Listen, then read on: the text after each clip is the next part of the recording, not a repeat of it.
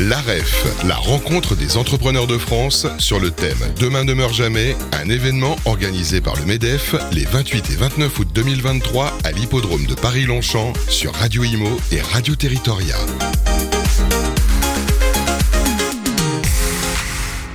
Bonjour, bienvenue à tous, bienvenue à la REF édition 2023, la rencontre des entrepreneurs euh, de France, sous l'égide du, MEDEF bien évidemment. On y est avec Radio Humo comme chaque année, c'est la cinquième édition et c'est la cinquième édition qu'on a le plaisir de vous retrouver pour euh, eh bien, interviewer les panélistes.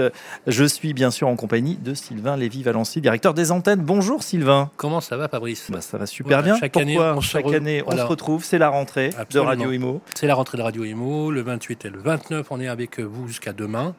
Et effectivement, on va euh, aborder, on va dire, un cycle économique, un marché qui est en tension, bien évidemment, sans aucune, euh, sans aucune restriction. On va poser toutes les bonnes questions, même des questions euh, que l'on doit qui font pas toujours plaisir à poser, même si certains élus nous ont fait comprendre qu'il fallait pas qu'on leur pose de questions, et ben on va pas se gêner, on va leur poser quand même les questions. On commence très fort cette édition avec euh, notre premier invité, c'est Bertrand Perrault. Bonjour Bertrand. Bonjour Fabrice, bonjour Sylvain. Comment allez-vous? le, Très bien, le président, vous êtes président de Drieux Combat-Lusier. Oui. Euh, les ascenseurs, là où on ne peut pas mettre des ascenseurs, c'est un petit peu la, définition, en tout cas votre marque de fabrique chez Drieux Combat-Lusier. C'est ça, notre capacité, notre cœur de métier, c'est le, savoir-faire sur mesure et euh, notre capacité à finalement mettre et poser des ascenseurs là où d'autres ne le font pas notamment dans tous les immeubles euh, Grand Paris, Paris, Grand Paris, euh, tout ce qui est euh, immeuble haussmannien, Nouvelle Régence, Art déco. dès lors que c'est très compliqué, alors ce qui est rigolo, c'est que j'ai croisé un futur prospect dans le cadre du, de, de, ce, de cette rêve 2023. Commencer fort la rentrée. Exactement, donc moi, ça me va très bien. Ça, le, MEDEF commence sous le signe du business. Donc j'ai rencontré un, un, un, prospect qui envisage de effectivement mettre un ascenseur dans ses bureaux, de, dans ses locaux de bureau, mais euh, très compliqué. Donc euh, on se connaissait pas. on, on, vient de, se, de, de, faire connaissance et, du coup on va vraisemblablement échange de cartes et nouveaux contrats. Voilà. Allez, c'est la rentrée. On a envie, Bertrand, de vous entendre. Euh, alors sur le business aussi, bien sûr, parce que, euh, comme Sylvain vient de le dire, on est dans une, année excessivement compliquée euh, sur le, front économique, notamment sur l'immobilier où il y a de vives inquiétudes. Le marché du neuf est complètement à l'arrêt et paradoxalement, eh bien, vous en profitez sur un marché de report de l'ancien. Expliquez-nous. Oui, alors effectivement, Fabrice, vous avez raison. On est euh, depuis euh, quelques mois maintenant euh, sous la, conjugaison de, plusieurs, éléments. On a l'inflation que tout le monde connaît, qui impacte tout le monde, qui impacte tous les cœurs de métier, qui impacte toutes les activités. On a des très très fortes tensions sur l'immobilier et notamment, vous avez raison, sur le neuf où là ça devient effectivement très très très tendu. Effectivement, alors comme dans toute situation, il y a toujours les inconvénients de la situation et puis les avantages. Un, des bénéfices de cette situation, c'est qu'on assiste à un report finalement de l'activité du neuf sur euh, le marché de l'existence, sur les immeubles existants, et où finalement, euh, que ce soit euh, les propriétaires, les copropriétaires ou les promoteurs en matière de, rénovation, finalement se positionnent beaucoup plus fort sur ce marché, partant du principe que ben, aujourd'hui, si le neuf ne délivre pas ce qu'il doit délivrer en matière de programme immobilier, ben, forcément, ça contraint chacun à rester beaucoup plus chez soi et en tout cas de façon beaucoup plus certaine. Eh ben, D'ailleurs, c'est là qu'on voit euh, tout à fait l'interdépendance en fait euh, de l'habitat, de la fabrique de la ville, et on voit bien en fait que euh, l'incapacité des politiques publiques à mettre en œuvre une politique de construction de logements euh, par écho et de façon collatérale, euh, provoque des remous dans les activités du bâtiment, euh, de l'ascenseur et de tout ce qui touche au monde des artisans. Ce qu'il faudrait rajouter aussi, c'est que ce sont des éléments auxquels on ne pense pas toujours. Vous, faites, vous êtes sur un métier qui est un métier extrêmement complexe dans la, dans la construction. je crois savoir, d'ailleurs, vous, vous l'avez dit sur un plateau, quand vous quand vous montez une ascenseur, il y a plus de 70 métiers répertoriés dans l'activité globale. Alors, euh, peut-être pas 70, mais il y a beaucoup, beaucoup, beaucoup de métiers. On est plutôt en, à minima sur, euh, en tout cas, sur la création de l'ascenseur dans les bâtiments existants. Tous les corps de métiers qui touchent l'immeuble sont concernés. Donc, on est très facilement sur une vingtaine, euh, trentaine de corps de métiers différents qui participent à la mise en œuvre de l'ascenseur dans le bâtiment existant. Est-ce que vous arrivez à préserver aujourd'hui les savoir-faire? Parce que vous avez repris, vous présidez Drieux Combalusier, c'est une, une, institution, Drieux. Je vous remercie. Oui, c'est une réalité, c'est une institution. C'est une, une institution pas dans le fait uniquement de se mouvoir dans l'immeuble, mais c'est aussi, je, le dis d'ailleurs aux auditeurs, euh, si vous voulez voir des ouvrages, par exemple, d'art, de ferronnerie, euh, de marqueterie, de d'ébénisterie, de charpenterie, mais aussi, euh, par exemple, des petits vitraux qui ont été, des vitraux, des choses magnifiques qui ont été préservés, est-ce que tous ces savoir-faire à la française, cette excellence et cette exception française au niveau des métiers, vous arrivez, vous, à les conserver? Alors, on y travaille tous les jours. C'est pas simple. C'est pas simple parce que, euh, comme vous le savez, tous les métiers d'art euh, relatifs à l'aspect manuel ont été décriés pendant beaucoup, beaucoup, beaucoup de décennies et que, alors, tout le monde y revient parce que euh, tout le monde prend conscience qu'il y a une vraie valeur ajoutée de l'artisanat, une vraie valeur ajoutée de l'aspect. bah, c'est la mode, hein. Voilà, exactement. Au-delà d'être à la mode, je pense que les gens sont aussi confrontés à une réalité qui percute tout le monde. Tout le monde aujourd'hui parle d'intelligence artificielle. Tout le monde se pose plein de questions sur l'intelligence artificielle en disant Mais mon Dieu, qu'est-ce que ça va devenir? Qu'est-ce que mon job va devenir avec l'intelligence artificielle? Partant du principe que, alors, de façon fantasmagorique ou pas, l'intelligence artificielle va quand même modifier beaucoup de choses. Euh, ce qui est sûr, c'est que avant que l'intelligence artificielle arrive à effectuer un travail manuel avec la même habilité que les mains de l'homme, il y a encore un peu de temps qui va se passer.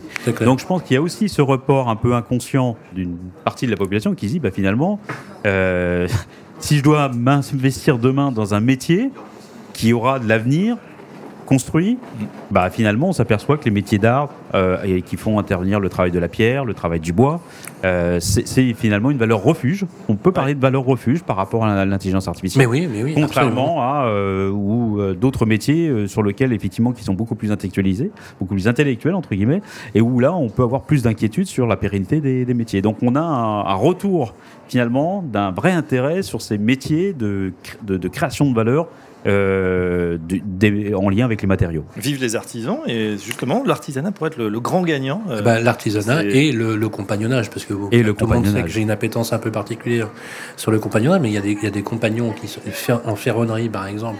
Je ne sais pas si vous faites toujours de la ferronnerie sur site. Oui, alors on fait, euh, on fait encore de la ferronnerie, on fait de la serrurerie, de la ferronnerie, on fait de la menuiserie et de l'ébénisterie. C'est génial. Moi, je, je, trouve ça génial. Alors, bien évidemment, tout ça, ça, ne s'oppose pas à la découverte de ce métier avec des préoccupations qui sont euh, légitimes, qui est celle par exemple de l'empreinte carbone. Est-ce qu'aujourd'hui, il n'y a plus de débat quand vous fabriquez vos produits, vous êtes obligé aujourd'hui, de facto, et d'ailleurs le groupe dans lequel vous êtes est soumis aux règles de la RSE et de l'ESG, mm. forcément, vous devez afficher un bilan carbone euh, optimisé. Alors, bien sûr, d'une part parce que c'est une exigence de nos clients aujourd'hui. Euh, beaucoup de nos clients sont forcément euh, très investis dans l'aspect RSE. Et donc, par effet euh, de cascade, nous le sommes aussi. Même si effectivement foncièrement, depuis beaucoup de temps, Drieu Combalier avait déjà pris le pas pour, euh, pour euh, se verdir sur un certain nombre de sujets. Bien sûr. Que ce soit sur la production ou que ce soit sur euh, notamment le fait de verdir toute notre flotte automobile, puisqu'on a un peu plus d'une centaine de, de, de, plus d'une centaine de véhicules qu'on se doit de verdir. Mais au-delà de ça, on a beaucoup travaillé l'aspect RSE depuis une bonne dizaine d'années. Euh, pour accompagner d'une part nos clients. On a des très très gros clients dans la banque assurance, on a des notamment dans tout ce qui est FM, PM, qui, nous demandent forcément euh, d'avoir une action très engagée sur l'aspect éco-responsabilité. Euh, mais au-delà de ça, on s'aperçoit que l'éco-responsabilité, au-delà du gain premier d'être plus vert, participe aussi à l'amélioration du service. Je vais vous donner deux exemples. Oui. Le premier exemple, euh, jusqu'à présent, enfin il y a encore pas mal de temps, euh, quand on avait une pièce détachée à, maintenir sur un ascenseur ou à remplacer sur un ascenseur, en général c'est le technicien qui se déplaçait pour aller chercher cette pièce détachée. On a inversé complètement cette tendance chez Drieux Compalusier aujourd'hui, ce sont les pièces détachées qui viennent directement sur le lieu de réparation euh, au niveau du technicien. Ça veut dire quoi? Ça veut dire qu'on a, on, a plus des techniciens qui font des trajets dans tous les sens et on bénéficie finalement euh, de véhicules qui de toute façon passeraient par le lieu euh, et qui ont d'autres marchandises dans, dans, le coffre entre guillemets hein, pour pour déposer cette, cette, cette pièce de rechange. Donc ça permet de verdir et de limiter les déplacements. Ça c'est le premier exemple. et donc ça c'est quelque chose qui est, qui est révolutionnaire, c'est-à-dire que euh, ce n'est plus l'homme qui vient à la pièce détachée, c'est bien la pièce détachée qui vient à l'homme. C'est un peu finalement du petit Amazon euh, de, l'ascenseur. En fait, c'est la pièce détachée qui vient jusqu'à l'ascenseur, jusqu'au technicien. Le technicien est sur l'ascenseur, il a eh commandé sa pièce. La pièce arrive quand il est sur le 12 rue de l'égalité. Donc moins de flux, moins de. Alors donc tout ça participe à la réduction de l'empreinte carbone et donc à mesurer. Mmh. Et aussi, ça réduit, parce que le vrai sujet euh, de l'ascenseur, euh, c'est la panne. Hein, euh, oui. C'est la panne. On parle que de ça d'ailleurs. Hein. Euh, il y, a même des collectifs. Il y a des collectifs qui ont été créés. Hein. Jamais, plus jamais sans ascenseur ou, bon, des collectifs plus ou moins virulents là-dessus. C'est vrai que c'est un peu galère quand on habite au sixième ou au deuxième étage de devoir monter à pied dans ces conditions. Est-ce que aujourd'hui, grâce à l'intelligence artificielle, grâce à la technologie, vous pensez que de plus en plus, quand on évoquera le principe de la panne, on, évoquera des choses qui arrivent extrêmement rarement.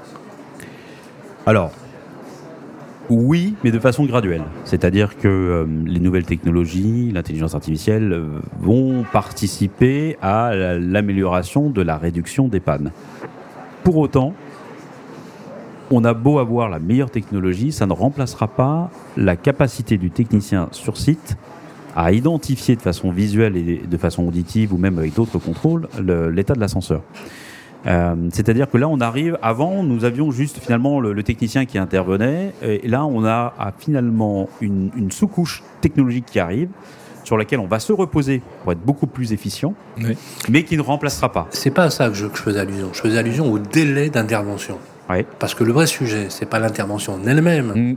c'est souvent le délai d'intervention. Est-ce que aujourd'hui, vous pouvez nous dire, euh, quand on est en panne dans vos ascenseurs, en combien de temps vous dépannez Alors, il y a deux choses. Hein. Dans l'heure, sur la, sur, l'heure, sur la journée On intervient, on intervient euh, chez Drey Combalusier en général entre, euh, entre le moment où la panne est déclarée et le moment où on arrive sur place. On est entre 20 et 30 minutes. Ah oui, quand même. Ah oui, c'est bien. Ça, c'est la moyenne. L'engagement contractuel est de 1 heure, mais on est globalement sur à peu près une trentaine de minutes. Donc, ça, c'est un premier sujet. Mais c'est pas parce que le technicien arrive dans les 30 minutes que euh, la panne est.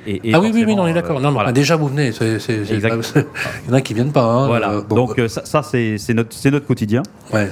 parce qu'on a aussi revu toute l'organisation de, de, l'entreprise pour délivrer une meilleure performance opérationnelle, à la fois en matière d'organisation de travail, en matière de logistique. Euh, et quand je disais que ce sont les pièces qui viennent aux techniciens plus les techniciens qui viennent aux pièces, ça fait partie des leviers qui nous ont permis de. Et ça, ça optimise justement cette gestion. Ça optimise cette, cette, gestion. Euh, après, euh, dans, dans au-delà de l'aspect d'arriver sur la panne, euh, c'est ce que je dis, c'est-à-dire qu'on peut avoir une panne, si euh, j'ai quatre techniciens qui passent de façon successive sur cette même panne et que cette panne n'est pas, est toujours pas réparée, euh, l'efficience est, nulle. C'est clair. Euh, donc, tout l'objectif de notre organisation en matière d'organisation du travail, c'est de se dire, au-delà d'arriver dans les 30 minutes qui arrivent, c'est-à-dire quel est le technicien que je vais envoyer qui sera le meilleur sur la panne euh, pour que euh, il n'y ait pas à y revenir? Parce que certaines pannes sont un peu plus complexes que d'autres. On a des pannes répétitives, et, on peut avoir des micro-contacts, des micro-coupures, etc. Donc c'est très compliqué. Et l'idée, c'est de vraiment d'envoyer finalement la bonne personne au bon endroit au bon moment. C'est tout bête à Alors, dire. Comment on le fait? Parce que c'est intéressant, on parlait mm. d'innovation tout à l'heure, d'intelligence artificielle. Euh, est-ce qu'on arrive à avoir suffisamment de, données? Est-ce que l'ascenseur devient communicant pour justement identifier peut-être en amont quel type de patte on a pour faire venir le, bon technicien? Alors là, mm, on a déjà toutes nos bases de données euh, techniques et technologiques sur l'ensemble de nos ascenseurs qui nous permettent euh, d'avoir déjà une, très très bonne vision de ce que l'on a en parc et, et, des différentes typologies d'ascenseurs, différentes technologies. La vraie difficulté, c'est que c'est plutôt de mettre en face la bonne ressource. Et aujourd'hui, euh, autant avoir une base de technologie technique avec beaucoup d'éléments, c'est assez facile. Euh, par contre, euh, finalement, recenser de façon très factuelle les compétences Le savoir-faire de chacun des techniciens par rapport à telle ou telle technologie, telle ou telle marque, ça c'est un vrai sujet. Et euh, plus on est fin sur cette analyse des compétences individuelles de nos techniciens, plus ça nous permet d'envoyer le bon technicien au bon moment, au bon endroit. Euh, si j'envoie un technicien qui maîtrise pas les technologies sur, la, sur j'envoie, sur j'envoie, bon, en fait, euh, il, va revenir, la panne ne sera pas résolue. Donc on, on, a vraiment une convergence à la fois de l'aspect nouvelle technologie, évaluation des compétences, et euh, notamment, une fois qu'on a évalué les compétences, c'est pouvoir euh, la positionner au bon moment, au bon endroit. Une dernière question justement sur ces compétences. On sait qu'on est sur des métiers en tension, euh, les bons artisans sont de plus en plus difficiles à recruter, comme les bons techniciens. Comment ça se passe chez vous? Est-ce que voilà, vous êtes confronté également? Alors, on a cette chance chez Drieux Combalusier d'avoir un turnover très très très faible. Ah oui. puisque la, la, moyenne de nos techniciens, globalement, la moyenne de présence d'un technicien, c'est on est sur quasiment 19 ans, enfin ah entre 19 et 19 ans. 19 à 20 ans de, présence, euh, voilà. Euh, le plus ancien, il, a, il est là depuis combien de temps? Alors, le, plus ancien est parti à la retraite il y a deux mois. Euh, il avait plus de 33 ans d'ancienneté au sein de l'entreprise ah de la maison de Combalusier. Ah, Donc, on a cette chance d'avoir des techniciens qui nous sont fidèles euh, parce que bah, Combalusier est une maison qui a une âme, qui est une, une PME, voilà, d'un peu moins de 200 personnes. mais c'est une PME avec toutes les, toutes les, les avantages, tous les bénéfices que l'on peut avoir au sein d'une PME. Et je pense que nos, nos, nos collaborateurs euh, euh, s'y retrouvent.